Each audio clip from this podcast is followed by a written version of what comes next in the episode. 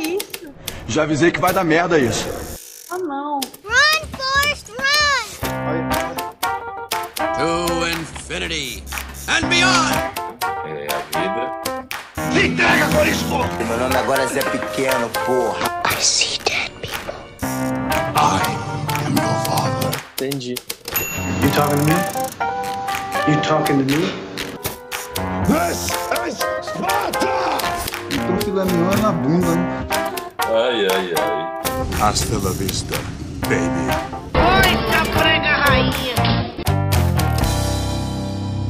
Sala de bombeiro.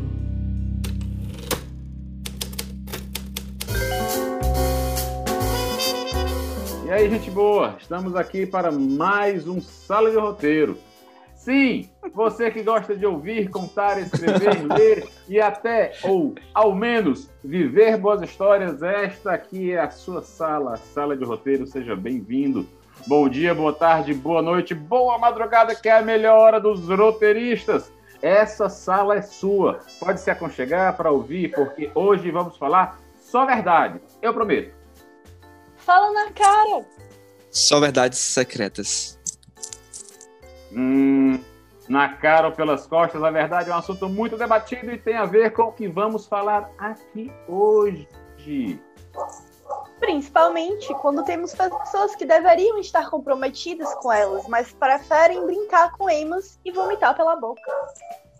Agora vamos começar a verdade, né? Valendo! Esse é mais um podcast Sala de Roteiro. Comigo, Ives Albuquerque, que só minto quando o negócio pede muito. Pede muito o quê? Pede muito o quê? O quê? Laís Antunes Eu, e Diego Moreno, responsável por essas palavras deste roteiro que você ouve agora. Apesar de aqui não ser casos de família, o tema de hoje é documentário. A verdade não tem roteiro. E antes de começarmos, vamos para o nosso aquecimento, o nosso pré-começo, o nosso warm-up, baseado no tema Fala a Verdade. Lá e se você fosse um filme, um longa-metragem de quase 24 horas, um documentário, qual seria a sua tagline que te resumiria, que faria os espectadores terem vontade de pagar o ingresso e ir lhe assistir? É, assim, a tagline seria por um fio de deixar o ódio me dominar e contratar um sniper para resolver a maior parte dos meus problemas. Muito bom. Eu acho, eu acho que eu iria, eu acho que eu iria. Você atirando que em tudo. Tudo bem, tudo, tudo bem, tudo bem. Gostei. Se, as- Diego, se os problemas eu tiverem nomes, né? Melhor ainda. Ah, Diego, é, não vamos continuar com essas coisas assim.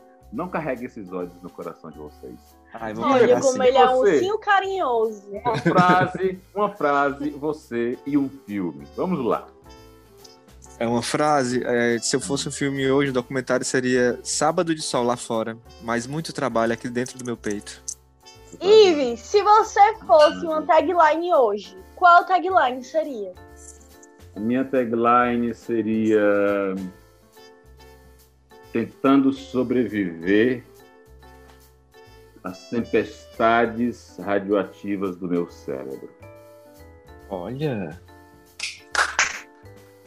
Então, bora lá, né? Já desanimamos nossos ouvintes, os nossos poucos ouvintes, com nossas bads de roteiristas carrancudos.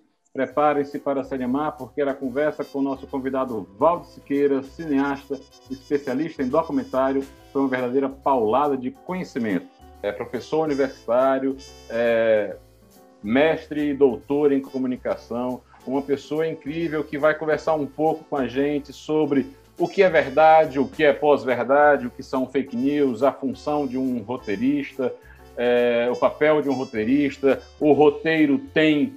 é, é, o documentário tem roteiro, né? então são todas essas perguntinhas, essas coisinhas que às vezes é, nos inculca a cabeça, principalmente dos realizadores e de roteiristas, que a gente vai é, discutir um pouco com o Valdo. Pois é, é assim, e só jogando a real, desde já, pra você que tá aí ouvindo, perguntando se, ah, eu fico aqui ou não fico. Olha, só tem uma coisa a dizer, fica porque se tem uma coisa que a gente tá vivendo ultimamente é a falta de realidade das coisas, né? A gente não sabe mais nem o que é que é verídico, o que, é que não é. E embora o documentário é, seja uma narrativa né, específica do audiovisual, é, a gente não deixa de trabalhar com ele todos os dias, né? Quando a gente pega o nosso celular e faz nossos stories, não deixa de ser um mini documentáriozinho ali, pequenininho assim, de alguns segundos, do um pouco da nossa vida, ainda que maquiada, né? Com filtros e efeitos e unicórnios e stickers e outras coisas. Né, Laís? É isso mesmo. E tá aí, para você que é especificamente roteirista e pensa em trabalhar com documentário, ou já é um roteirista que trabalha com documentário, ou já trabalhou, especificamente temos discussões para vocês também. Vamos lá. E aí, falando de documentário, de, de tanta coisa, antes de começar, vamos aquecer também com, com as indicações né, sobre o que a gente é, tem como referência. Então, se o Ives me permite, que eu acho que até sei qual vai ser o documentário que ele vai citar como referência na vida dele, e adiantando um pouco da conversa que a gente vai ter já já aqui com, com o Valdo, que vocês vão adorar, é, eu, entre os três aqui, né, eu acho que eu me sinto o mais afastado do mundo do cinema, porque eu não trabalho com isso diretamente como o Ives e a Laís, né, no cotidiano. Mas ainda assim, ainda na minha faculdade de publicidade, né, é, eu claro, como todo mundo que tem interesse pelo cinema que hoje trabalha com cinema, mesmo sem a formação né, formal de uma faculdade, é, eu já tinha esse interesse e percebi isso em filmes que me atraíam. E o Edifício Master, do Eduardo Coutinho, é, foi um dos primeiros que realmente abriu meu olhar para algo que eu percebi que era algo que eu queria fazer, né? E me marcou muito porque até então, para mim, documentário, é, como até o Valdo vai falar mais na frente, me era muito aquela coisa do que a gente via, né? Da, National Geographic, né? Tudo muito montadinho, muito bonitinho. Parecia até que realmente tinha um roteiro, né? E o Edifício Master mostra a pluralidade de pessoas, que é algo que o documentário consegue fazer muito bem, né? O gênero. E me, me marcou na época da faculdade. Não só ele, também como o clássico Ilha das Flores, que todo mundo é mostrado, a Laís até já falou aqui em outro podcast. O Ilha das Flores que trabalha essa questão do, da montagem, né? Do documentário em si, né? E hoje você vê vídeos no YouTube que brincam com toda essa, essa linguagem do Ilha das Flores, que fez isso lá atrás já, há um bom tempo, há, sei lá, mais de 20 anos, agora não estou conseguindo calcular aqui, mas enfim, 30 anos por aí, enfim. E aí, é, é, a gente imaginar que isso foi feito lá atrás, né, e deu origem a tantos, tantas linguagens depois, né, que a gente vê hoje no YouTube, é, documental ou não. E o mais recente, para não ficar nessas, nessa coisa academicista, embora sejam preciosidades, né? Essas referências que eu peguei aqui para mim. É, tem o ex-Pajé, que é de 2018, que veio bem naquela época ali da, do maldito governo Temer, né? E quando as políticas ambientais estavam sendo questionadas. E na época eu lembro que eu fiquei muito impactado pelo ex-Pajé, né? Que é do Luiz Bolognese, que é, é, ele tem uma narrativa de documentário, mas ele é tão esteticamente cuidado e a narrativa vai por nuances quase que ficcionais, não porque eles têm um roteiro, mas porque os fatos que acontecem são tão. É, acontecem numa sequência tão inesperada que até realmente parece que a gente tá falando de um plot twist dentro do documentário, sabe? Que foi alguém que foi lá e escreveu: hum, vou botar isso pra acontecer agora nesse documentário aqui. E aí a gente consegue uma trama realmente assim, praticamente ficcional, roteirizada, mas você vê que tudo é real. E vocês, me falem, quais foram as referências de vocês? O que, que vocês acharam? Um documentário que eu assisti, que eu fiquei fascinada por ele, foi o Helena, da Petra Costa. Cara, esse documentário, ele é tão lindo, ele aborda uma temática difícil de um jeito tão sensível. É... A, a Petra Costa, ela faz um documentário que é um depoimento, né? Do que ela sentiu e do como foi para a família dela perder a irmã, a irmã dela, a Helena, que se suicidou depois de assim, uma luta bem árdua contra a depressão, né? É... E outro documentário que eu também gosto muito é o Janela da Alma, do Walter Carvalho. Eu vi esse documentário há muito tempo, assim.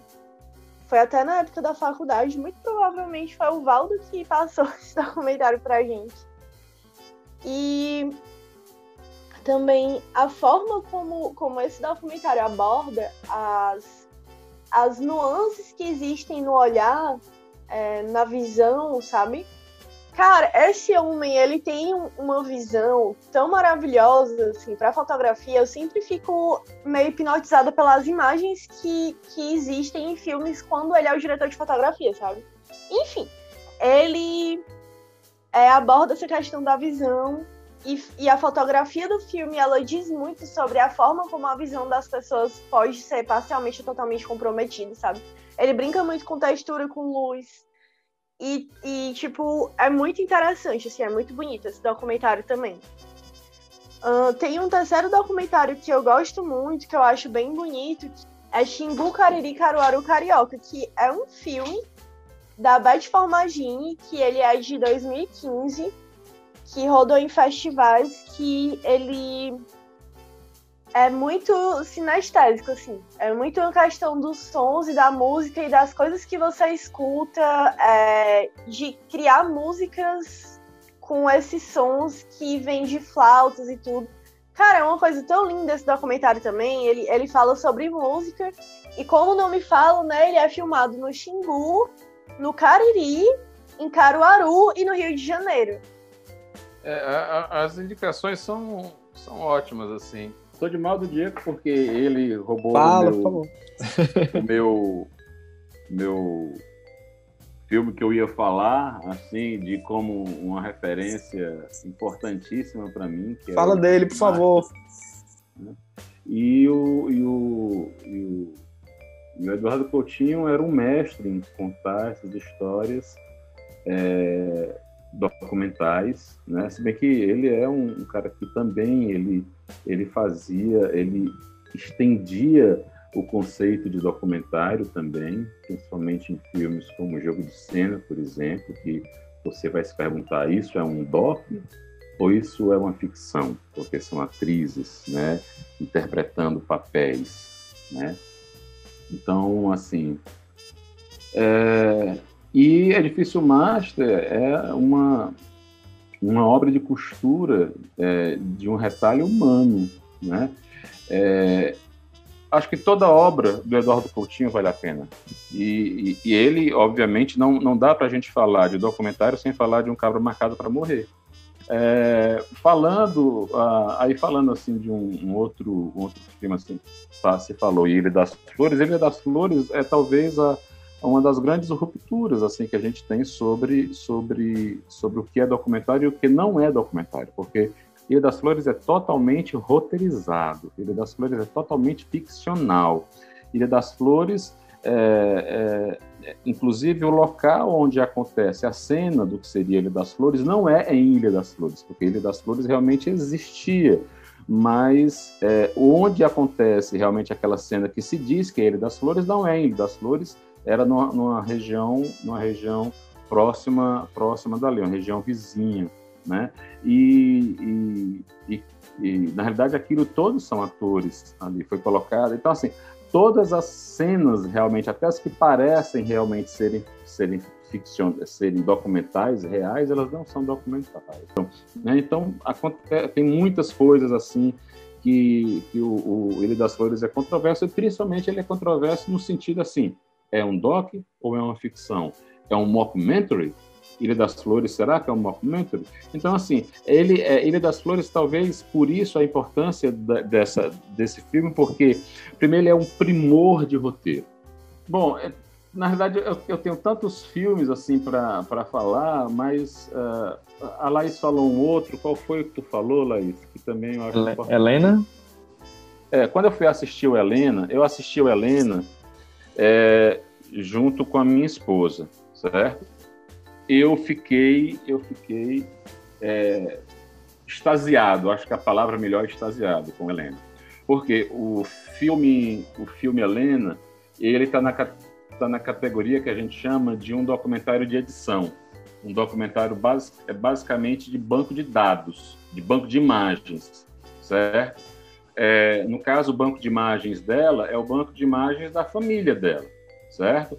É o material que ela tinha. É um filme, é um filme de sensações, é um filme de sensorialidades. É um filme onde a narrativa ela não é linear, né? E fala de uma e, e fala de uma de uma sensação muito muito pessoal, que é essa sensação da Petra que fala sobre a irmã, né? E ele e ela vai e ela vai isso e aí onde está a, a, genialidade também do roteiro, a, o brilhantismo do roteiro dela, que ela vai é, atrasando a informação principal, que é a morte da irmã. Porque ela vai colocando que a irmã é uma, é uma presença ainda, mas uma presença que simboliza uma saudade, né? E você fica sem saber se ela morreu, se ela está lá, ou que ela nunca mais veio para casa, tal, tal, tal. Então, é um, é, um, é um exemplo importante, isso foi uma das, foi uma das coisas que a gente conversou com o Valdo, assim, o documentário, ele exige criatividade, um outro filme que, que eu acho que é interessante de se, de se falar, que também é um filme de montagem, é um, é um documentário de montagem, basicamente, que é o Nós que Aqui Estamos, Por Vós Esperamos, de Marcelo Mazagão. Né? Esse, esse filme, quando, quando ele, ele entrou nos, nos, nos festivais, ele, ele saiu arrastando tudo que foi prêmio por conta que ele, ele consegue fazer uma trajetória extremamente, extremamente inteligente, a narrativa extremamente inteligente sobre o que é a morte, né? E ele vai narrando ao longo dos anos como o ser humano ele encara a morte. Então, assim, o, o, o nós que aqui estamos, vós esperamos, fa, fala da morte de maneira também poética, de maneira às vezes até chocosa, brincando também, é, chacosa não, mas de chacota, em forma de chacota, de maneira, de maneira divertida até, sabe? É, então, é, e tem muitos outros, assim, João Moreira Salles também, acho que todos os filmes dele também, acho que vale a pena é, se assistir, né? Eu acho que é isso, né? O público já está querendo ver o que, que o Valdo vai ter para falar também, e a gente vai agora é, mostrar tudo que a gente conversou com ele. É isso aí, pessoal. Então agora vocês ficam com a nossa conversa com o nosso querido Edvaldo Siqueira, nosso querido Valdo, e depois a gente volta com a nossa claquete final.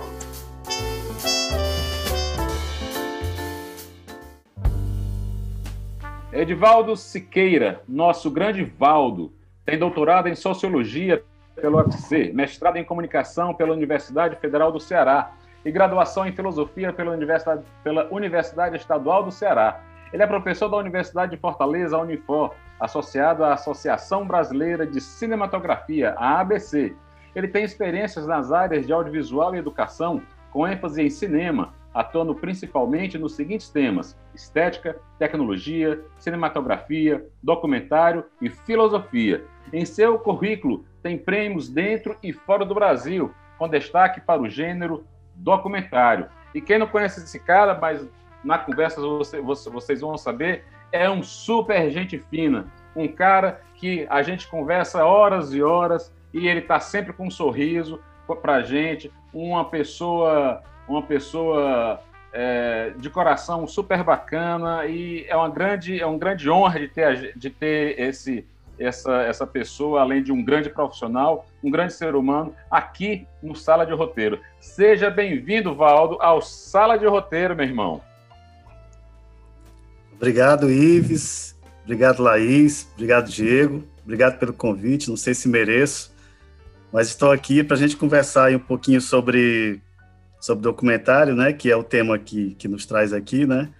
Tentar, é, de certa forma, é, debater ou, enfim, discutir sobre esse tema que é um tema tão palpitante, né? Desde que desde que surgiu a ideia de, de, de um, um, um, tipo de filme que é diferente do, do, do, filme em geral, do filme de ficção, né? Vamos ver o que é que vai dar, né? Ver se eu posso contribuir com vocês. Perfeito. Fala aí, Diego. Oi, Valdo, tudo bem? Prazer de novo e obrigado. Assim, hoje a gente quer discutir justamente esse tema que é tão controverso, né? Aí então já tenho uma pergunta nesse sentido. Eu queria saber para você, né, como é ser documentarista em tempos em que a verdade ela é tão questionada, né? Em tempos de Bolsonaro e fake news, né? Quase um sinônimo praticamente. Como é o papel do documentarista nessa, nessa configuração que a gente vive hoje? É, cara, é muito inteligente essa, essa pergunta e, e, muito desafiadora também, assim, como, como responder a isso, né? É, ao mesmo tempo em que a gente pode se perguntar, nesse sentido de, que você levanta, né, no tempo de fake news, um tempo em que o próprio documentário ele acentua a necessidade de a gente questionar a verdade, né, porque a, a própria a própria ação documental ela se fez de 15, 20 anos para cá, é, muito em cima de, de, uma, de uma possibilidade de que o documentário seja fake, né? Tanto que tem, existe, existe uma, uma corrente chamada de fake mentality, né? E outra de mockumentary, que é uma espécie de, de zombar com a realidade e tudo mais, né? É, eu acho que, ao mesmo tempo que, que a gente pode afirmar isso que você está falando, o tempo de fake mentality, de, de fake news, a gente pode também afirmar que muito possivelmente esse esse tipo de filme que é o documentário é, é o filme é o, é o, é o melhor filme possível hoje nesse tempo de, de, de pandemia nesse tempo de confinamento e nesse tempo de restrição de liberdade né porque é, se em tese as coisas que são digamos assim roteirizadas e que são ações previsíveis como é o caso da, do filme de ficção ele não é possível hoje por conta de que é uma, uma ação que demanda um, um número de pessoas, uma coletividade maior, é o, o, documentário ele permite que haja uma expressão é, mais contida, mais restrita, menor, até individual, né? A ponto de você ter, ter filmes saindo em tempo de pandemia. Se você fizer um, uma espécie de levantamento assim do número de filmes que surgiram nesse tempo em que em que houve essa restrição de liberdade é, espacial e geográfica mundial, você vai ver que 70% ou mais do que isso é, é de documentários, né? Porque uh, ele passou a dar condição para as pessoas se movimentarem em torno de, de ideias, inclusive ideias individuais, e colocarem seus pontos de vista é, sem a preocupação de, de, de ter é, é, aquele estado, de, de transmitir aquele status de, de filme imparcial, ou de filme que, que dá conta do, do universo ou do, ou do coletivo. Não, o indivíduo pode, de forma subjetiva, chegar e fazer um documentário com a sua visão, com o seu ponto de vista, com a sua forma de, de pensar, e, e, esse filme ser válido, né?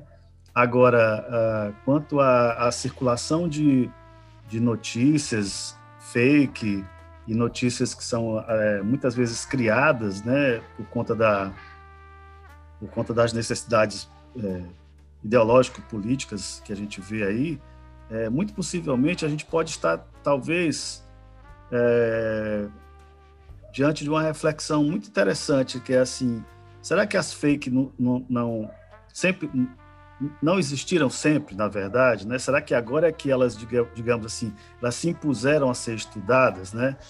É, será que isso é, uma, é, um fenômeno novo mesmo? Ou se, pelo contrário, ele é muito antigo e que agora ele recrudesce por conta da, é, das questões ideológicos, ideológico e políticas, né?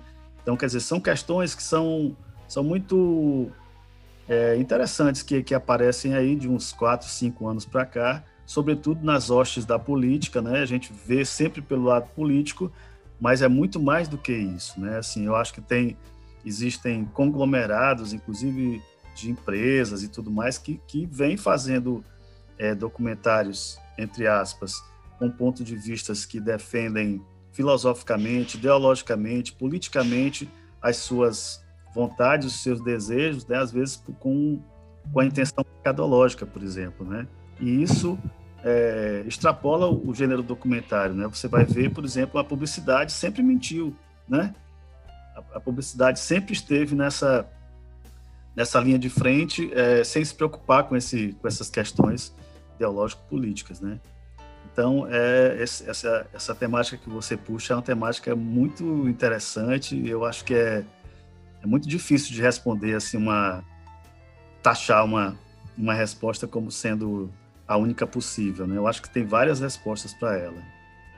Porque quando quando a gente quando a gente fala em documentário existe sempre uma ideia de purismo, né? De que o documentário é o mais próximo que você pode chegar de uma verdade, né? como e aí meio que cerca o documentário de uma de uma é, de uma certeza, de uma verdade, né? Se você for imaginar Nanuque, por exemplo, que é a grande controvérsia, ah, Nanuque ele foi gravado, ele foi encenado, né? Então, o, o, o, documentário ele é uma percepção, ele é uma escrita, ele é uma documentação de uma forma de ver daquele realizador, né? É, agora, o que aí quando a gente coloca essa essa esse componente da fake news, né, é que é, ela é intencionalmente uma, uma, uma, mentira criada para convencer outras pessoas para um benefício próprio, né? É, existe, existe um teor aí de, de maldade, né, digamos assim. Talvez essa seja a grande diferença, né? É, é, a, a coisa ela é montada para ser realmente falsa, é como se fosse um mockumentary sem você dizer que é um mockumentary, né? Ou seja, né? Então é, é, é mais essa essa trapaça, né? É, porque quando, quando o Nanuque foi feito, não se, não, não se tinha a intenção de trapacear nada, apenas era de registrar uma forma como era feita da maneira mais próxima possível. Só que as condições não existiam, então se tinha que representar, né? Então é, é uma linha muito tênue, né, entre essa questão de verdade dentro do documentário, né? Sim. Eu,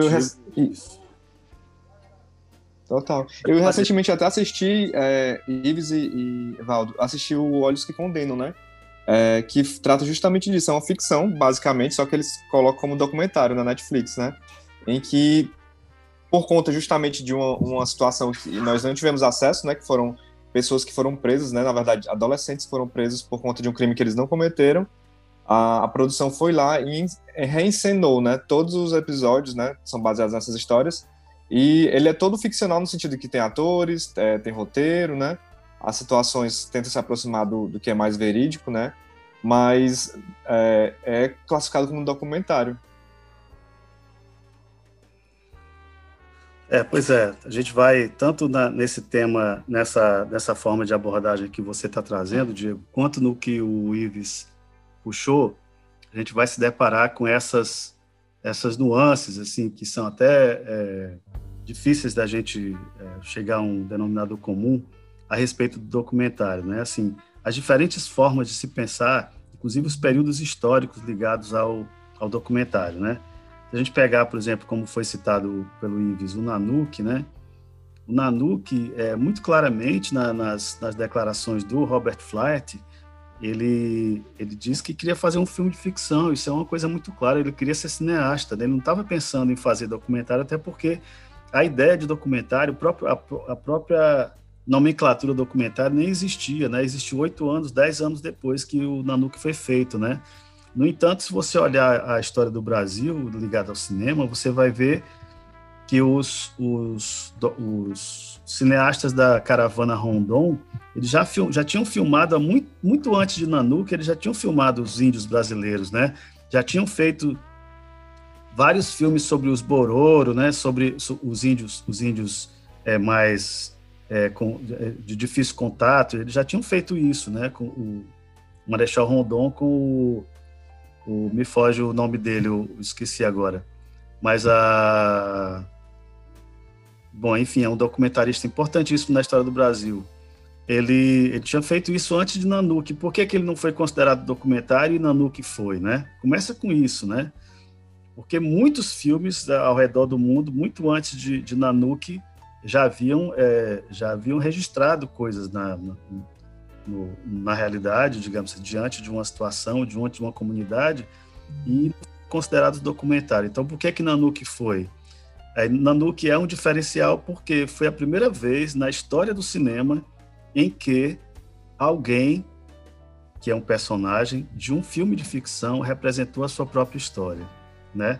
Então Nanuque de fato existe porque Nanuque é Nanuque, Nanuque existe na realidade. As pessoas que lidam com Nanuque são real, realmente pessoas que estavam no mundo histórico, como diz o, o Bill Nichols, né? O, o grande autor Bill Nichols e, e eles estavam, apesar de haver a representação, né, eles estavam representando suas próprias histórias, né?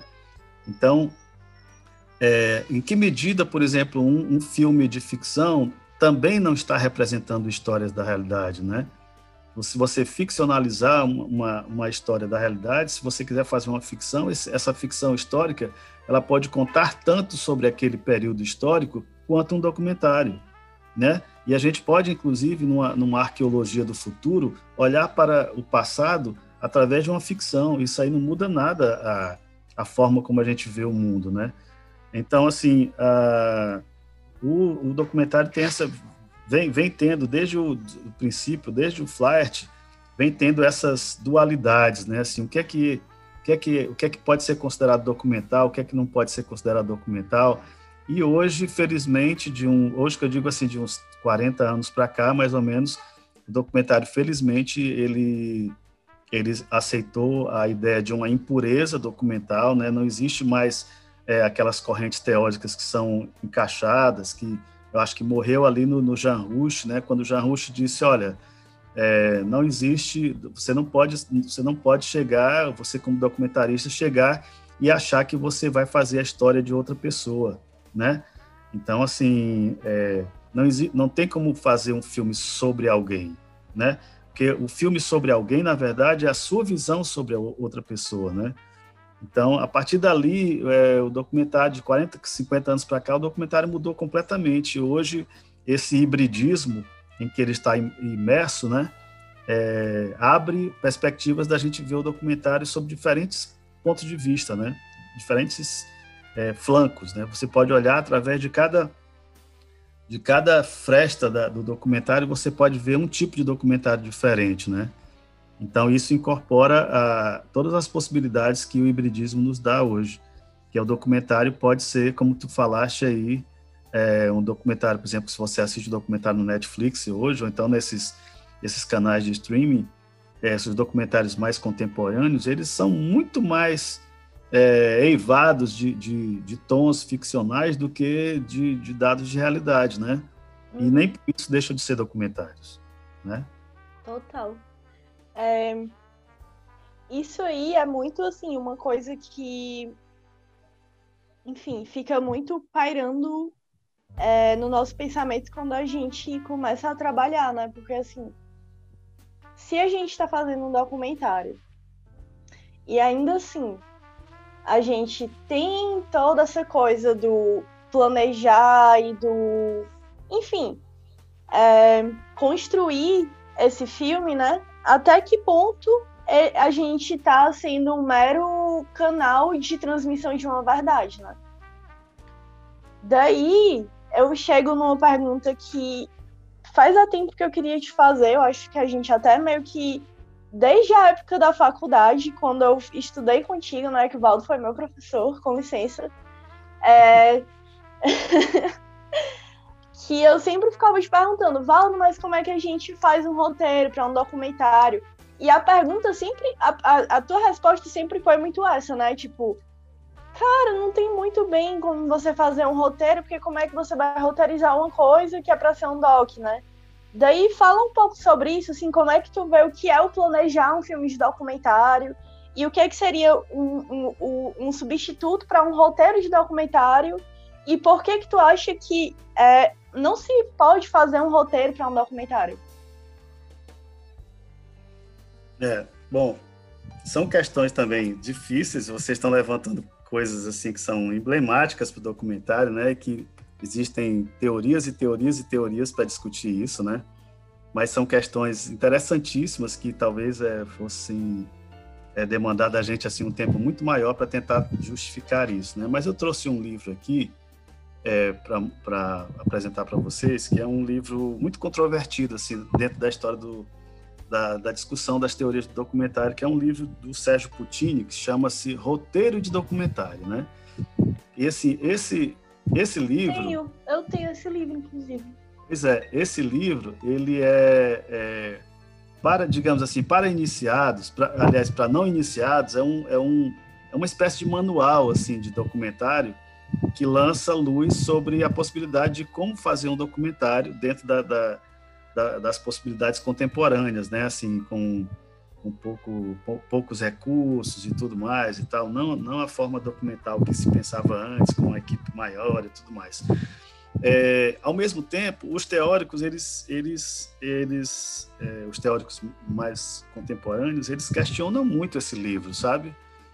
Porque, é, embora ele seja útil, interessante, bom para quem está começando a fazer um documentário, porque ele dá norte de como como fazer o argumento de documentário, como, como preparar uma pesquisa e tudo mais, ele é mais um manual assim, mais, é, mais aberto a um tipo de documentário, que é esse documentário que nós estamos acostumados a ver no âmbito da, da, da televisão, né? Que são, é, quando a gente per, é, pergunta para as pessoas, digamos assim, não iniciadas, o que é documentário, em geral elas dizem que documentário é aquilo que elas veem nos canais de televisão, né? Por exemplo, então, é, a gente poderia dizer que documentário é aquilo apenas que as instituições fazem? Será, será que essa seria uma, uma boa resposta? Se eu disser assim, ah, tudo que eu assisto na TV é feito, não é feito por, por gente, é feito por, por empresa, né? Empresa é composta de gente, mas a filosofia da empresa está acima das pessoas, né? Então, quando eu digo assim, é, o filme feito pela NetGeo, não que, que, eles não sejam bons, pelo contrário, eles são legais, mas feitos pela NetGeo, feitos pela History, ou pela Animal Planet, ou, enfim, essas, esses grandes, grandes conglomerados, é, esse tipo de filme aí é, un, é a única forma de ver como é que se faz documentário, porque aquela forma de fazer documentário, é, a partir das, das grandes empresas, é uma forma que, que é, que roteiriza, né? que, que, que, que, que prepara o documentário todo antes para que ele funcione dentro da, da menor imprevisibilidade possível, né? Assim, ou seja, ninguém quer gastar tempo de ficar esperando as coisas acontecerem na realidade. Você faz a realidade, né? Em geral, os documentários feitos pelas grandes empresas, eles respondem às questões mais gerais do mundo naquele momento. Então, assim, eles são sempre fruto de uma pesquisa anterior que a, a NetGeo faz em relação a, ao o que as pessoas querem ver, né? Então, assim, nesse exato momento que a gente está conversando, hoje, 23 de janeiro, um sábado, é, se, se, se aparecer algum tema importante, relevante, o que se impõe a ser estudado agora, essas empresas elas estão imediatamente já preparando o documentário para lançar nesse momento do, do, do interesse das pessoas, porque existe um, um, objetivo maior aí, que é o objetivo de lucro, né? Então, essa relação que, que as empresas têm com o documentário é uma relação que, que, é, que é de partilha de lucros mesmo, assim, né? Eu lanço o documentário, é, que é viabilizado por conta do interesse dos olhos das pessoas e esse, e esse, esse público consumirá literalmente esse documentário e trará lucro. Isso é muito diferente do interesse de um realizador, por exemplo, que não tem é, as condições materiais para fazer, não tem o, o, não, não visa o lucro e que não tem é, e que não tem investimento, digamos assim, material para colocar dentro do documentário, né?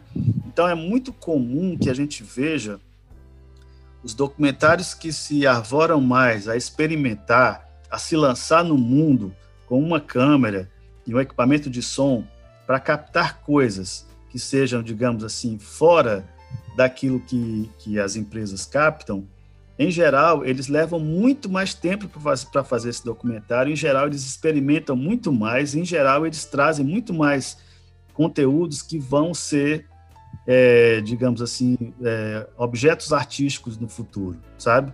Em geral, as, as empresas que fazem documentário, eles não estão preocupados com arte, coisa nenhuma, né? Eles querem fazer um modelo, que é um modelo, um modelo arquitetado pelo John Grissom, John Grissom, lá, o escocês, que, que lançou mão da, da, da escola inglesa, da escola britânica, desculpe, da escola britânica, que criou aquele, aquele, aquela maneira de narrar, que em geral tem uma voz off, aquela voz que o que o Bill Nichols brinca dizendo que é a voz de Deus, né? Uma voz não sei de quem que fica falando com você, que paira sobre o filme, que te conta a história, que quer que você seja conduzido pela voz como sendo é, é, mais importante ou tão importante quanto a imagem, né? Quer dizer que a voz é que te conta o conta o filme, né? Então, se você pegar um filme do, do João Moreira Salles, que é um contemporâneo, ou do Cal Guimarães, que eu estou citando os brasileiros, né, só para a gente é, compreender assim, é, essas pessoas elas estão completamente fora do, do, do, dos ditames do documentário que as empresas fazem, né? Eles vão fazer documentários pensando na arte, pensando na, na, na experimentação, né? Pensando nas formas de narrar que sejam é, fora, digamos assim, disso que, que as empresas estão fazendo. Né? Eles, eles não vão usar, não vão utilizar as ferramentas e os, e os artifícios que as empresas usam para fazer documentário. Então, voltando para a questão central da, da pergunta da Laís, é assim, como é que a gente pode pensar, então, numa pesquisa e, e, um roteiro de documentário, né? Bom, depende do documentário. Há documentários em que um roteiro, é, é, eu diria que até, talvez até 100% do documentário é tudo roteirizado, né?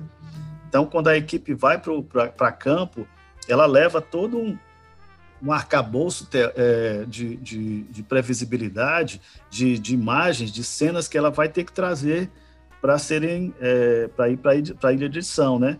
Enquanto que outros outros documentários, pelo contrário, vão se deparar com o acaso, a grande escolha do, do cineasta é justamente o acaso. Olha, eu vou me deparar, como o Carl Guimarães fez maravilhosamente aquele, aquele filme Acidente, né? Não sei se vocês já viram, esse filme é incrível, que é assim, com, com esse nome incrível também, Acidente, né? Assim, tudo acontece por acidente, né? Assim, o filme todo, ele sai percorrendo Minas Gerais, pelo interior de Minas Gerais, e todas as imagens que ele capta é por são por acidente né? Ele não arquiteta nada, ele não pensa em nada. A única coisa que ele, a única, o único roteiro prévio que ele faz, ele diz assim: eu vou marcar num mapa algumas algumas cidades que eu quero ir.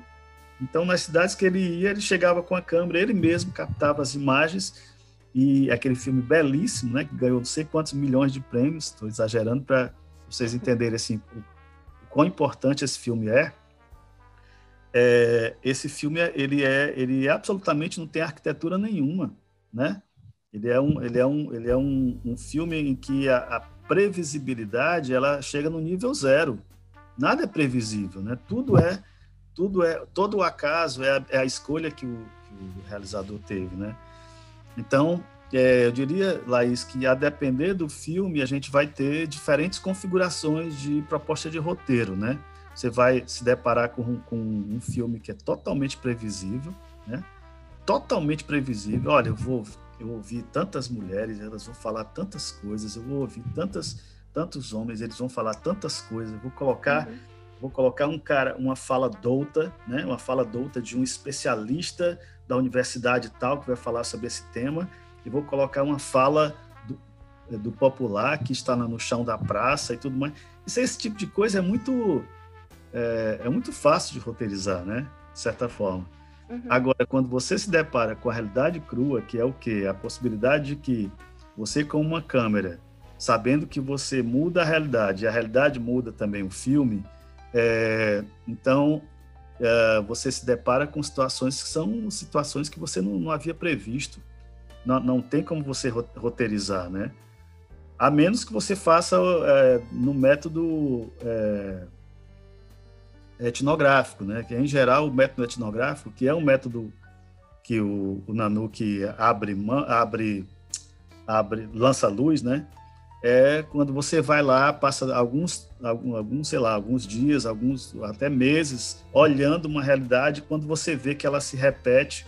Vou dar um exemplo prático que ocorreu comigo lá no no Posto da Draga, né? Assim, onde eu fiquei dois anos junto com o professor Alexandre Fleming Câmara Vale, que foi meu, meu primeiro orientador no doutorado, nós fomos para lá e, e, o Posto da Draga é um ambiente que eu, que eu conheço muito bem, porque eu, eu, eu dei aula lá no, numa ONG e eu sabia que tinha muitos realizadores de audiovisual lá e tal, e eu fiquei, fiquei próximo deles, né? Comecei a me naturalizar a paisagem deles a ponto deles me aceitarem, saberem que eu era amigo de pessoas que, que estavam lá e que, portanto, era, era uma pessoa que não iria, iria é, digamos assim, tomar imagens deles sem, sem ter nenhuma sem ter nenhuma uma relação com eles, né? E aí uh, nós começamos a perceber, eu e o professor Alexandre, que algumas imagens da paisagem do Poço da Draga eram tão naturalizadas deles, mas, mas que alguém que era estrangeiro como a gente conseguia captar aquilo ali como sendo é, de, uma, de uma natureza, de uma, de uma, uma forma de visão que fazia com que é, essas imagens virassem imagens de, de é, rito de passagem, né? Então a gente percebeu, por exemplo, que a ideia do, do umbigo, né, quando uma criança nasce, é, que em geral existem é, relações com o umbigo, umbigo enterrado, quando o, umbigo é colocado na terra, né? Essa é uma tradição que é, que é muito ligada ao, ao interior do estado do Ceará. Quando você enterra o umbigo, né, aquele umbigo, umbigo que era vida, que foi vida e que é enterrado, é colocado na terra, é o rito de, de nascimento, né? E lá na, no Poço da Draga, as pessoas pegam o umbigo e jogam para os peixes, né? De cima da ponte. É uma, esse é um ritual histórico muito interessante lá, assim, porque a relação deles é com o mar. A cidade de Fortaleza se fechou para o Poço da Draga a ponto de que é, aquele lugar, que é um lugar maravilhoso, cheio de vida e tudo mais, ele é um local que é totalmente fechado por grandes paredões que invisibilizam a, a aquela comunidade, né? E como, como um dos realizadores de lá me falou uma vez, que é o Marquinho Marcos Rudolph, é, ele falou assim, cara, todo mundo todo mundo que constrói o seu puxadinho na casa, né? Quando você constrói o primeiro andar da casa, todo mundo coloca a, a janela não para dentro da comunidade, mas para de frente para o mar, né? Você sempre escolhe colocar a sua janela de frente para o mar, porque a nossa saída é o Atlântico. Eu achei tão lindo isso, assim, porque realmente é isso. Assim, a, a própria cidade, é, que é um dado histórico interessante, se você pegar o primeiro mapa da cidade de Fortaleza, o Poço da Draga está lá primeiro mapa da cidade tem lá o Rio Pajeú, né? Eu até coloquei um drone lá no, no, na, na comunidade e tá lá o Rio Pajeú. Ele está enterrado, mas ele está lá, né? Ele passa por baixo da comunidade, ele vai para o mar.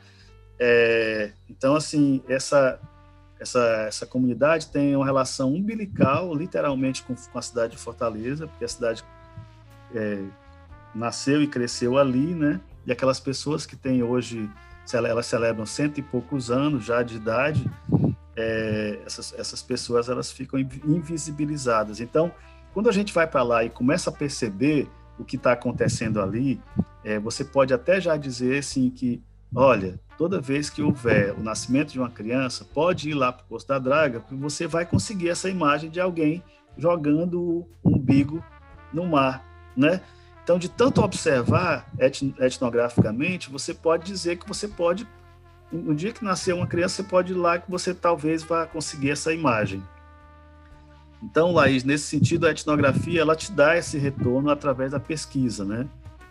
Agora, se você pensar num, num filme é, no modo britânico de pensar, né? Aí eu vou dizer para você que talvez quase 100% dos filmes sejam totalmente roteirizados. Ninguém ninguém é, espera ficar quatro, cinco dias atrás de uma imagem, não, né? Pelo contrário, eles querem, ó, se, se o câmera, os câmeras saem com, com um roteiro de imagem, traga no final do dia traga essas imagens todas, né? Então existe essa relação com o tempo, com o dinheiro e, e portanto, é, se diz que esse modo de pensar das instituições é um modo proeminente, é um modo, é, como é que eu diria assim, é o modo que, que, que, que ganhou o mercado, né? Mas infelizmente é, é, ele, ele, de certa forma, ele cria obstáculos para a realização ou, ou, para os realizadores que querem fazer algo fora desses ditames aí, digamos assim. Seria tipo um, um documentário comercial, né? Totalmente. Tipo, Totalmente. Uma coisa que, uma coisa que eu é, fiquei pensando muito assim na tua fala foi assim, porque a gente vê o teu é, compromisso com a investigação da verdade, né? Tipo, é uma coisa que vai muito de fora para dentro, que teus olhos captam, o que é que, tipo, a tua veia de querer descobrir as coisas vai é, buscando, né? E tem, assim, com relação aos mockumentaries, ao, ao, às mentiras, fake news e tal, é muito mais uma coisa que parte de dentro das pessoas, né? Tipo, de dentro de pessoas que têm objetivos para fora. O que, é que elas querem construir no mundo, né? Muito, muito assim, do, do qual, qual a sua postura, né? De onde você está observando ou você está querendo jogar a informação ali, né? Sim. É interessante quando você cita esse, os MOC, né? É, é legal que a gente observe, assim, que é, existem muitos filmes que, que precedem esse movimento que, que é reconhecido hoje como, como o, o movimento de zombaria, né? De zombar do, zombar do mundo, zombar inclusive da própria, da própria audiência, né? É, que, que em geral se atribui a, a, aos ingleses e aos americanos, né? Mas existem muitos filmes que foram feitos na história do, do documentário que já faziam isso, né? é, já faziam isso assim com maestria e, e, e alguns inclusive ficaram é, notáveis, né, célebres como como como se conseguissem enganar, digamos assim, a audiência por anos seguidos, né? Eu vou me lembrar de um, eu não sei se eu passei na, na época que você era é, aluna lá da Unifor, Laís, eu não sei se eu passei para a tua turma, que é um, um documentário incrível, cara, americano, que é da que é da época do 11 de setembro. Não sei se vocês se você lembra. É, esse documentário que ele é, no Brasil em geral assim os títulos dos, dos, documentários eles mudam, né? Quando eles vão ser lançados aqui, né?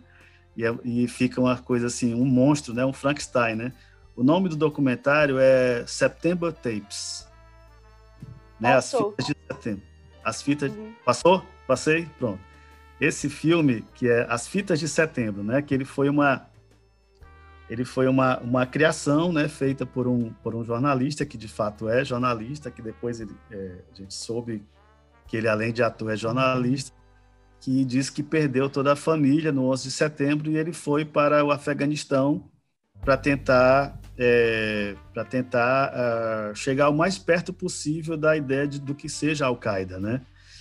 E ele fez isso aí tudo numa linguagem documental você compra, você compra o filme até o final, achando que as fitas de setembro, que de fato é naquela época se usava fita, não era como hoje que é cartão, né? Eu e Ives pegamos esse esse esse período todo entre que a gente usava fitinhas e tal, né? E essas fitas, elas foram encontradas, né? Porque o cara morreu, né? O documentarista morreu, morreu no campo, né? Morreu na, no Afeganistão ao tentar se aproximar da, da Al-Qaeda, ele morreu no, no, campo junto com o junto com o câmera e o, e o, tradutor e tudo mais. E essa coisa foi comprada, gente, a ponto de é, anos depois, olha, acho, acho que uns três anos depois que esse documentário foi lançado, é, como se fosse assim um documentário que celebra a, a realização que foi inacabada, né? Porque o cara morreu é, eles divulgavam, divulgaram assim que o, que o documentário tinha, havia sido feito todo nessa, nessa, nessa possibilidade de chegar perto da Al-Qaeda, né? Então ele vendeu muito por conta disso. E aí quando depois, assim, oito anos depois que ele foi lançado, o cara surgiu, né? O documentarista surgiu, né? E aí ele falou, olha, eu enganei vocês. Na verdade, eu, eu, eu nunca fiz, eu nunca Nunca fui documentarista, sou um jornalista, sou um ator também. E fui atrás de fazer isso, fiz tudo na linguagem documental e para vocês entenderem o quanto o documentário pode enganar as pessoas, né? A mesma coisa se deu, se deu com aquela banda que foi, foi criada é, Small Tap, Small Tap, esqueci Desde agora. Spinal Tap, eu acho. Spinal Tap, Spinal, Spinal Tap, né? É foi criada uma banda, os caras nem músicos eram e tal, não sei o quê, e, enfim. Aquilo ali vendeu, né? Durante 4, 5 anos as pessoas pensavam que existia uma banda, né? De fato. É interessante não. que só aquele documentário. É muito legal. Não, muito eles. Muito massa. E aí, assim, é, até que ponto a gente pode dizer que aquilo ali é, é documentário ou é ficção, né? Porque, assim, a ideia dos caras era, era de, de criar uma, uma narrativa que fosse palatável e que, portanto, é, fosse atrair os olhos da, do, da, da, audiência, né? E eles conseguiram, né? Eles não estavam preocupados se, se aparecer com verdade ou não. Mas o fato é que existem essas nuances, né, Laís? E a depender de quem vê e também do, do, do engessamento do olho da gente que fica querendo ver o documentário como se fosse é, a reprodução da realidade, e absolutamente ele não é a reprodução da realidade, né? E a, o, o autor Bill Nichols, ele até ele, ele, ele vai adiante e diz assim que além de não ser a reprodução, ele é ele é uma representação. Não é a representação, ele é uma representação. Alguém que vê a realidade resolve colocar a realidade num ponto de vista que é o ponto de vista do realizador, né? Por isso que o Jean Rouch ele é tão ele é tão celebrado assim, porque ele foi o primeiro cara que que a despeito de tudo que havia sido feito no, no, no, mundo do documentário, o primeiro cara que se colocou dentro do documentário. Ele aparece, a primeira cena do documentário dele, ele aparece dizendo assim: Eu não sei o que eu vou fazer, eu não sei o que eu vou encontrar diante de mim, mas o que eu quero fazer nesse documentário é isso. Ele e Edgar Morin, né? Os dois, junto com a Josephine, que é uma, uma socióloga, e aí eles vão, pro, eles, vão, eles vão passear pelas ruas de Paris e perguntando para as pessoas o que é a felicidade. Quando eles captam as imagens da, das pessoas, eles voltam, eles devolvem as imagens. É isso eu acho de uma dignidade incrível. Eles retornam para as pessoas e mostram as imagens delas, né? E captam a reação delas diante delas mesmas, como se fosse uma imagem espelho. É um gênio, né, cara? Incrível que ele fez assim, porque ele mudou completamente a perspectiva do documentário. Ele disse: olha, Ninguém faz um documentário sobre alguém, a gente faz um documentário com alguém, né? Então é muito, muito bom dividir a autoria do documentário com quem é documentado, né? Isso é uma coisa que eu, eu acho que esse parâmetro foi completamente mudado quando o Jean Rouch pensou, fez, fez isso ocorrer, né? Essa, essa citação do, do Jean Rouch me lembra muito o início do filme do, do Eduardo Coutinho, é, o início, o, o início, o, o fim, fim o, o princípio. O fim, e o princípio. princípio. É, o fim e o princípio. E ele fala exatamente uma frase muito parecida, que a, ele primeiro fala que a, que a intenção de, era fazer uma coisa, que não deu certo, e agora ele vai, já está lá com a equipe e vai fazer exatamente. outra coisa. E aí ele fala exatamente. exatamente uma frase parecida. Pois agora a minha, a, a, minha proposta é de tentar encontrar pessoas para fazer um documentário e, se não der certo, este vai ser o tema do documentário, de tentar fazer um documentário. Né? Exatamente então, isso, É de uma genialidade. Quando, quando eu assisti, e eu tive a sorte de assistir esse filme no cinema, é, eu, é, eu entendi o que é a essência de um documentarista mesmo, sabe? eu sou um documentarista em essencial, então eu vim aqui fazer uma coisa. Se não der certo, eu tô com a equipe. Eu vou fazer o filme e se não der certo, vai ser a tentativa, vai ser a documentação da tentativa de um documentarista fazer um documentário. E se fracassar, Exatamente. o documentário está do mesmo jeito, registrando o fracasso Exatamente. do documentarista. E aí eu, eu parto daí, eu queria, eu queria, na verdade, voltar um pouquinho, que é uma coisa mais básica, que é assim, como é que o meu amigo que Valdo Siqueira, um dia fonoaudiólogo, se transforma em um realizador audiovisual, né? É, esse dia de passagem, um ótimo realizador audiovisual e um estudioso realmente da área, um cara extremamente envolvido com isso, que observa os detalhes. Tal. Como é que se faz essa transição, né? É, desses, dessa, de, como é que esse caminho ele é percorrido? Né? E como é que depois de si, não, eu sou realizador audiovisual, como é que depois são as outras bagagens que vai te alimentando para dar esse estofo para esse realizador? Rapaz, é, é, é, difícil fazer essa bio aí, viu? mas, mas, assim, é interessante tu levantar essa questão, assim, do, do, do, do, do, início da minha trajetória na Fono, né? Assim, por conta da minha surdez, né? Eu fui tentar me entender dentro da, da, da minha limitação, da surdez, que é uma, uma, surdez não é severa, ela é branda, mas eu fui fazer fono por conta disso, né? E aí, nesse período, todo, todo em geral, o, jovem, o adolescente, assim, que vai fazer faculdade, ele está com 17, 16 para 17 anos, mais ou menos, né? E aí eu não, eu não tinha muita ideia do que era cinema, nunca tinha filmado nada.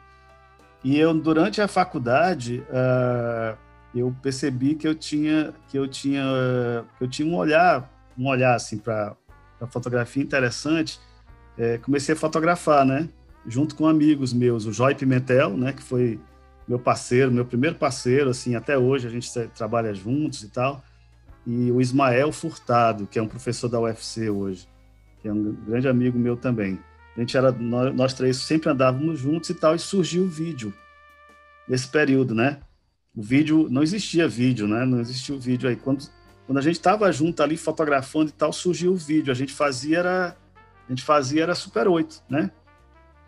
Então surgiu o vídeo. Quando surgiu o vídeo, a primeira coisa que apareceu mesmo assim no jovem com 17 anos foi a necessidade de ganhar dinheiro, né? E aí a gente começou a fazer aniversário, casamento, essas coisas, eventos sociais, né? Eu, o Joy e o Glauber Filho. O Glauber Filho trabalhou comigo. Nós trabalhamos juntos, assim, fazendo aniversário, casamento, essas coisas assim.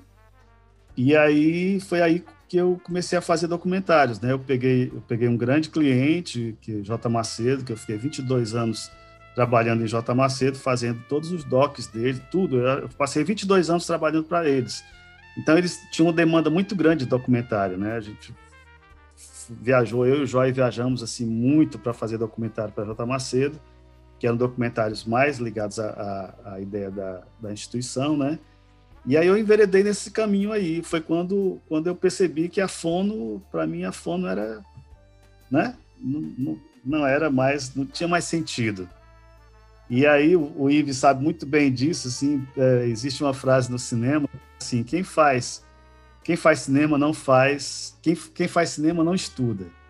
E lá na universidade diz assim: quem, quem estuda não faz cinema, porque em geral é, o cinema você se distancia dois, três, quatro meses às vezes para fazer um filme. E como é que você vai estar estudando naquele tempo ali, né? Então, é, tanto eu quanto o Ives, a gente tem uma, uma trajetória meio muito próxima, muito parecida. Nós trabalhamos juntos muitos anos e tudo mais, a gente teve esse desafio, né, de ter que, por exemplo, fazer mestrado e trabalhando, né? A gente fez mestrado os dois trabalhando, cada um na, na sua na sua área, mas é um desafio muito grande. Até na, na época de fazer doutorado, eu fiz doutorado todo assim naquela pressão de ter que lidar com a universidade, né?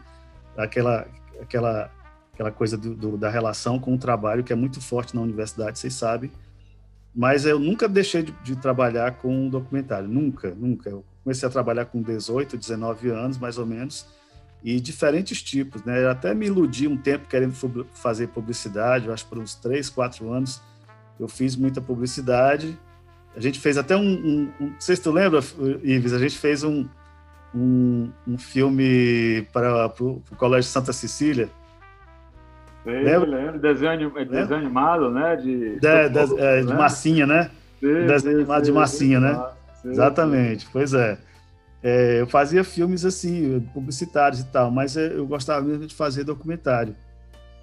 E como a, com essa relação com a fotografia, então o natural é que eu fosse um fotógrafo de documentário, né? Foi esse investimento que eu fiz, tanto que eu fiz muito mais fotografia de documentário do que direção de documentário, né?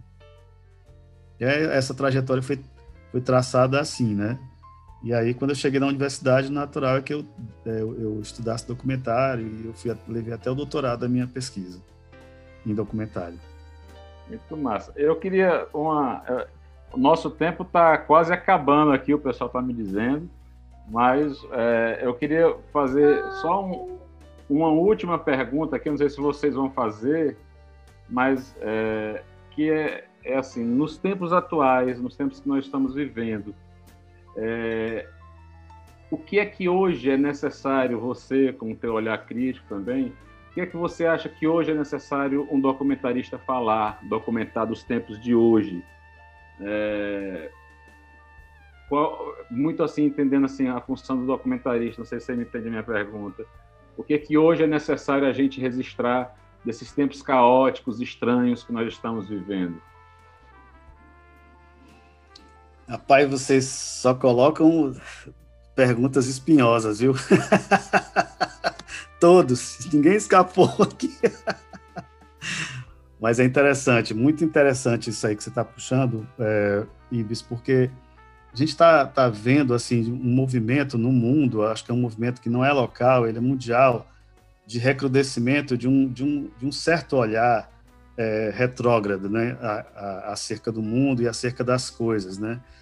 E eu acho que o documentarista tem que ficar com o olho muito, muito aberto, assim, para tentar trazer à luz e iluminar, digamos, certos assuntos e, e, tirar, tirar o véu sobre eles que às vezes ficam que, que, que, deixam uma cortina sobre os olhos das pessoas também, né?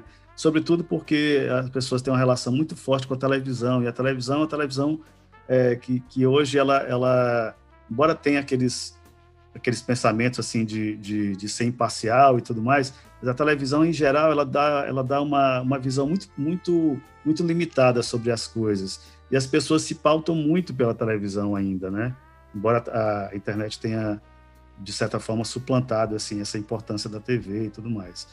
Então eu acho que que é importante que o que o documentarista ele se posicione, sabe?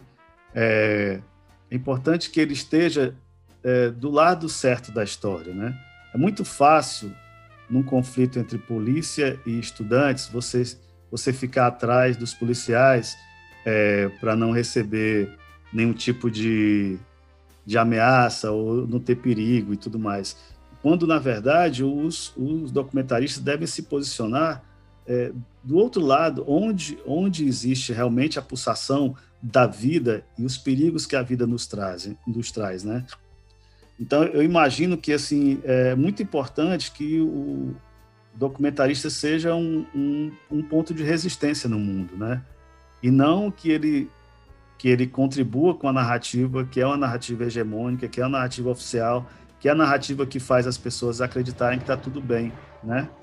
Em geral, é, o, o, documentarista ele, ele é um questionador, ele é um é um cara que tenta uh, mudar o estado de coisas, né? Ou então ver de outro jeito, ou, ou, ou lançar luz sobre coisas que estão é, entre aspas assim é, pouco pouco claras, né? Então, é, no, meu, do meu ponto de vista, a coisa mais importante para o documentarista é ele, ele, ele do lado da resistência.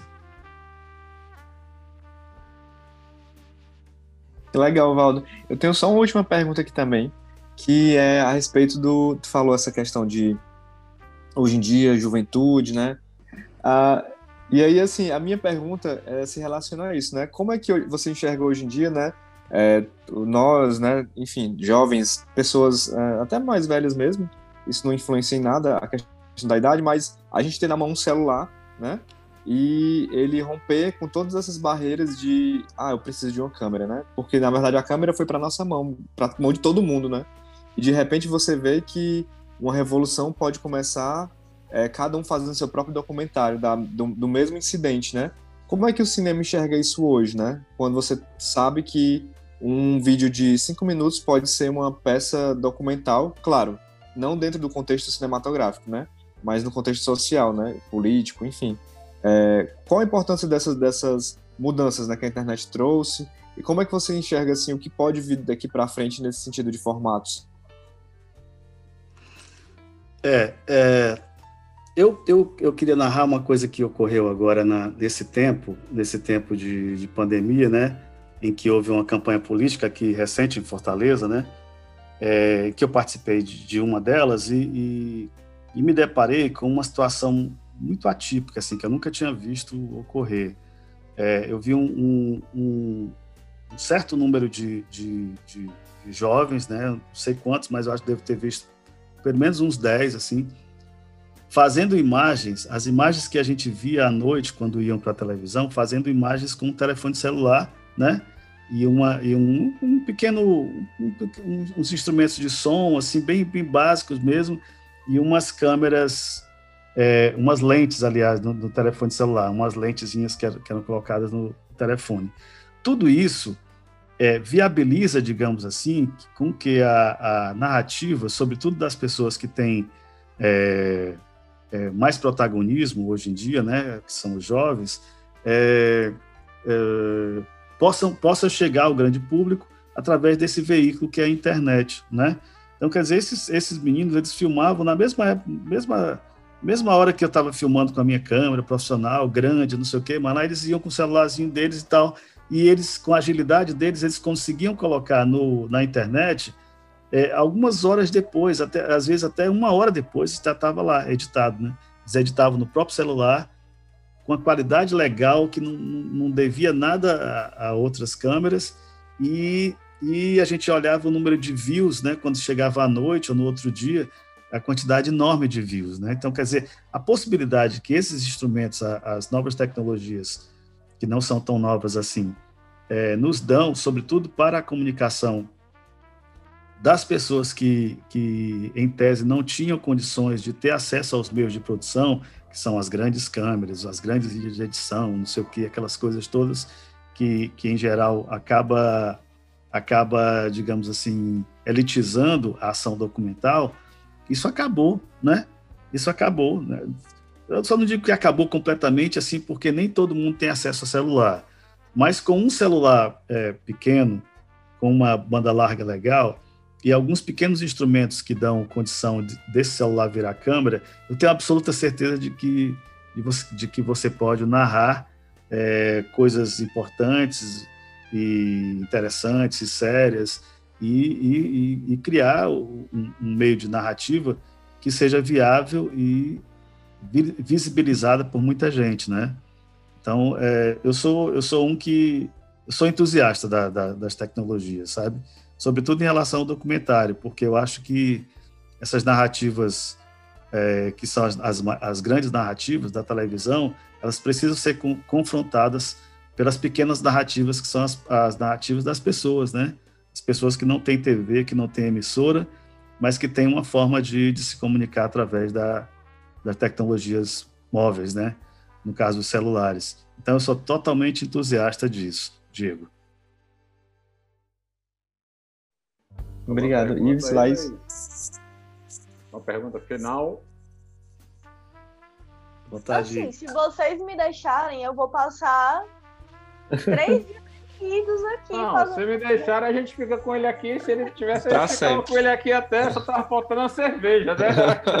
né, Valdo? Mas, mas, mas, tem champanhe ali, tem champanhe ali. não, mas não dá, mas não dá pra trocar, não dá pra dividir aí, mano. Mas depois é. a gente marca.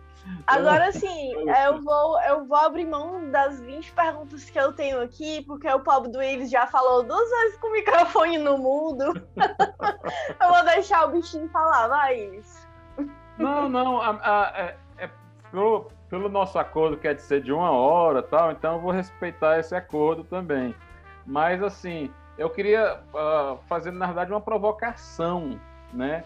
Que é, que é assim, quando a gente pensa, quando a gente pensa em documentário e principalmente eu acho que eu não sei é, as pessoas mais mais novas que não têm tanta experiência em fazer ficção ou documentário é, talvez eles imaginam que ah talvez documentário seja mais fácil vou fazer um documentário que é mais fácil é, aí, assim, eu, eu, eu vou fazer uma provocação assim. Será que, então, pelo documentário ser algo teoricamente, entre aspas, mais objetivo, mais impessoal, ele, então, você pode abdicar um pouco da criatividade, certo? É uma provocação, eu queria que você falasse é, um pouco sobre isso. O, o documentário ele pode, ele pode abrir mão da criatividade, ele é uma coisa mais fácil de ser feita? Eita, Ives, agora piorou, viu? Quebrou. o Ives quebrou Mas... a internet com suas provocações. Meu Deus! Ele é eu muito sou o próprio eu sou o próprio, eu sou o próprio Antônio Abujanra, rapaz, do podcast, cara. Rapaz, vou aproveitar, eu vou aproveitar e, e, e narrar uma história e, e aproveitar para fazer uma homenagem também para um dos meus mestres, que é o Antônio Luiz Mendes, né, que partiu agora no dia 1 de, 1 de janeiro desse ano, né? É um fotógrafo e que é, inclusive, um, um dos autores do, do mais importante documentário sobre fotografia cinematográfica brasileira, e que nesse, que é o Iluminados, né, o filme Iluminados. Isso. é, que nesse documentário, é, um dos fotógrafos, que é o Edgar Moura, que é um dos grandes fotógrafos brasileiros, ele fala sobre, justamente sobre isso que Yves está tá provocando. Né? Ele fala assim, em geral, as pessoas têm uma, uma ideia de que, ao começarem a sua carreira, a sua trajetória pessoal e profissional, é, o caminho natural é fazer primeiro o documentário para depois caminhar para a ficção. Por quê? Em tese, o documentário te dá a liberdade de errar, né?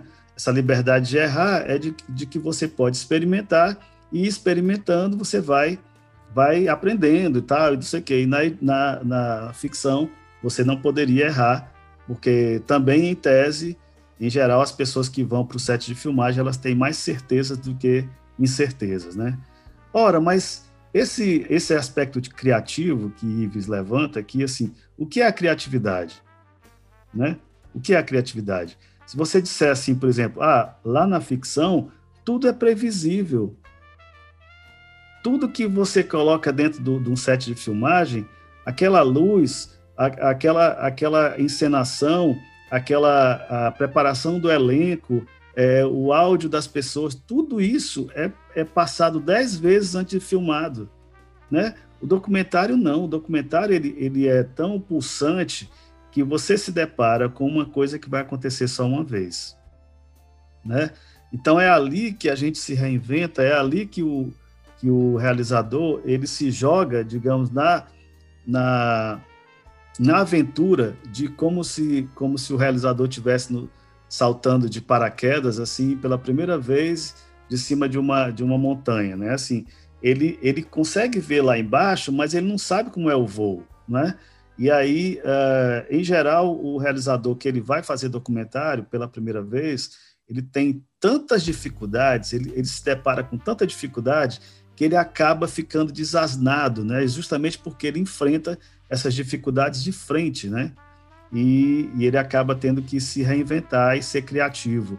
E aproveitando que a gente tratou de fotografia também, talvez seja por isso que a fotografia brasileira cinematográfica tenha se destacado tanto e hoje ela tenha pelo menos uns três ou quatro nomes trabalhando no mercado americano. Estou lembrando aqui do Afonso Beato, que mora lá e é professor da universidade lá. O Lula Carvalho, que é filho do, do Walter Carvalho, que fez Robocop e e tal. Tem o Adrian Tegido, que é, que é fotógrafo do Narcos.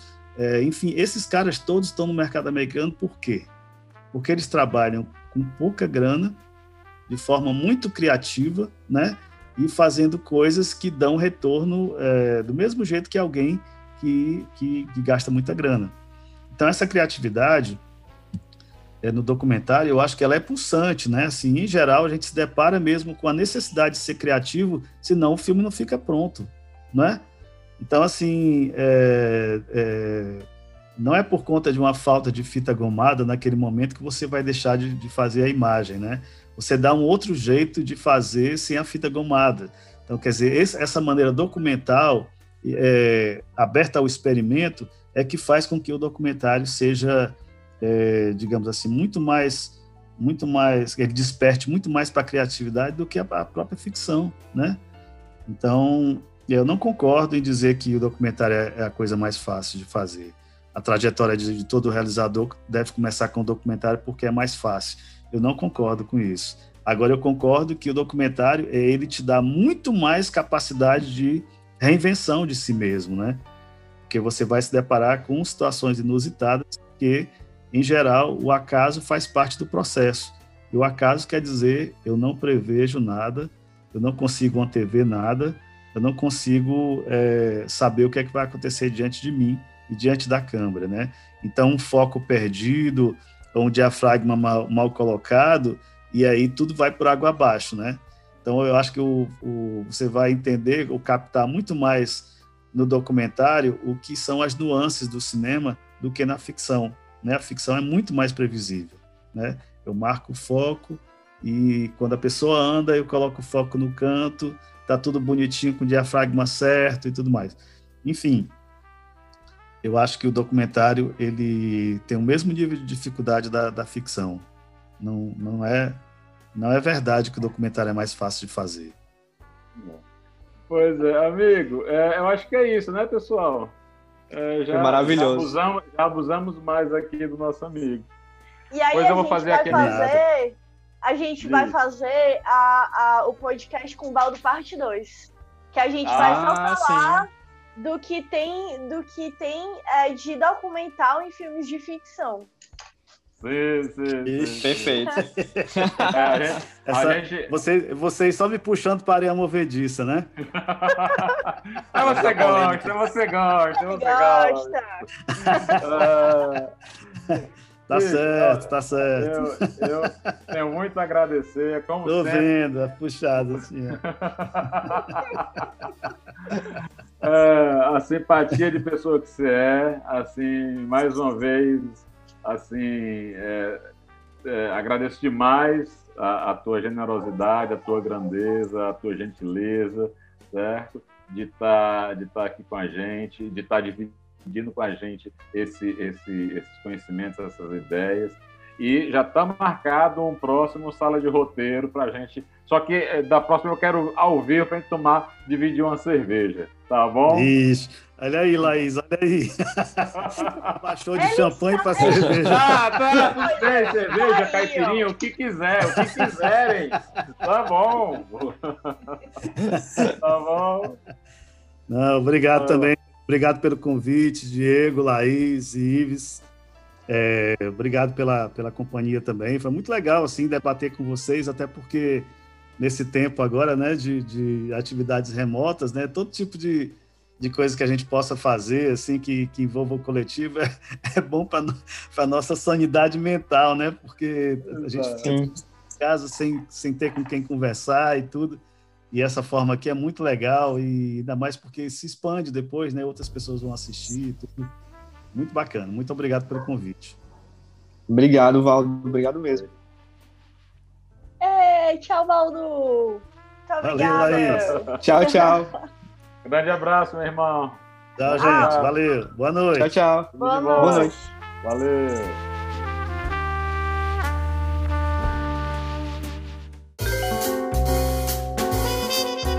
Gente, eu adorei a conversa com o Baldo. Sempre bom conversar com o Baldo.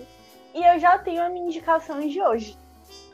A minha indicação de hoje é aquela indicação lá que eu já tinha dado antes. Helena, Janela da Alma e Xingu, Cariri, Caruaru, Carioca. E é isso. É, eu tenho uma, uma indicação de documentário, né? LGBTQI, que é uma produção da Netflix, inclusive, chamada Revelação, que na, no original é Disclosure. E é dirigido pelo Sam Feder. Não sei se fala Feder, Feder, enfim. E assim, o que é legal dessa, dessa, desse documentário, né? Já que o tema é documentário, é que ele traz a, a- atrizes, né? Trans, né? Atores trans, produtores, roteiristas, todos transgênero é, da atualidade para falar como Hollywood se desenvolveu ao longo dos anos em cima da figura da, da pessoa transgênero, né? E aí a gente começa o documentário falando de como isso acontecia lá atrás, nos anos de 1910 até 1900 um pouquinho, é, onde a gente tinha personagens é, que não se podia nem falar em trans, né? Porque não tinha essa nomenclatura, mas personagens masculinos que se vestiam como mulheres, né? E tinha a coisa do crossdresser, né? Nessa época. E aí você vai passando alguns anos mais na frente e aí as, é, chega, por exemplo, num Hitchcock que já associa a questão do homem é, crossdresser a um psicopata, a um cara que tem um problema, como acontece em psicose, né? Que tem um complexo de personalidade. E aí vem uma leva de filmes que leva a isso, né? A essa figura. E aí vamos chegando até os, até os dias atuais, né? Onde a gente tem, por exemplo, homens cis, né? Héteros, né? A maioria. Como o Jared Le- Leto, o, o, o Ed Redmayne, que fizeram o papéis de trans, né? No cinema. E foram premiados por isso, né? De, de mulheres trans. E é essa a indicação. Inclusive, é, eu queria até fazer uma indicação a mais da plaquete final, porque tu me falou Ah, não pode não, de- você já teve o seu tempo. Não dá. Tio dá Ives. licença. Enfim, a, a minha outra indicação é o documentário Clandestinas de 2014, que fala sobre aborto. Ele fala Uhum. sobre é mulheres que abortaram ilegalmente no Brasil e ele está disponível no YouTube para quem quiser assistir. Ah, maravilha. Ives. Muito massa, muito massa as indicações. Bom, eu vou, eu vou fazer um, eu vou fazer uma indicação diferente aqui. Ela é de um, de um grupo inglês que eu amo e que vale a pena vocês aproveitarem que ela é, que ela está na Netflix, que é do grupo Monty Python, é, que se chama A Vida de Brian, né? Ela não é um documentário, está longe de ser um documentário. Ela é uma ficção com todos, com todas as qualidades de uma ficção, tá certo? Mas ela brinca com o gênero documentário, né? Porque ela acompanha a vida de um, de um uhum. homem contemporâneo de Jesus Cristo e que viveu todas as, as grandes, os grandes momentos que Jesus Cristo viveu lado a lado. Pessoal, é isso. Terminamos assim, terminamos com o claquete final, terminamos mais um Sala de Roteiro. Espero que vocês tenham gostado. A gente fica com uma um encontro marcado para uma, um novo bate-papo com temas importantes para quem escreve, para quem tem, para quem usa a sua criatividade, para quem deseja ou já escreve roteiros, seja de cinema, de publicidade, de, de série, seja, é, seja experiente ou iniciante ou neófito. A gente fica por aqui e espero vocês num próximo episódio do Sala de Roteiro. É isso. Fui! Ei, tchau, galera. Tchau. Uh, tchau.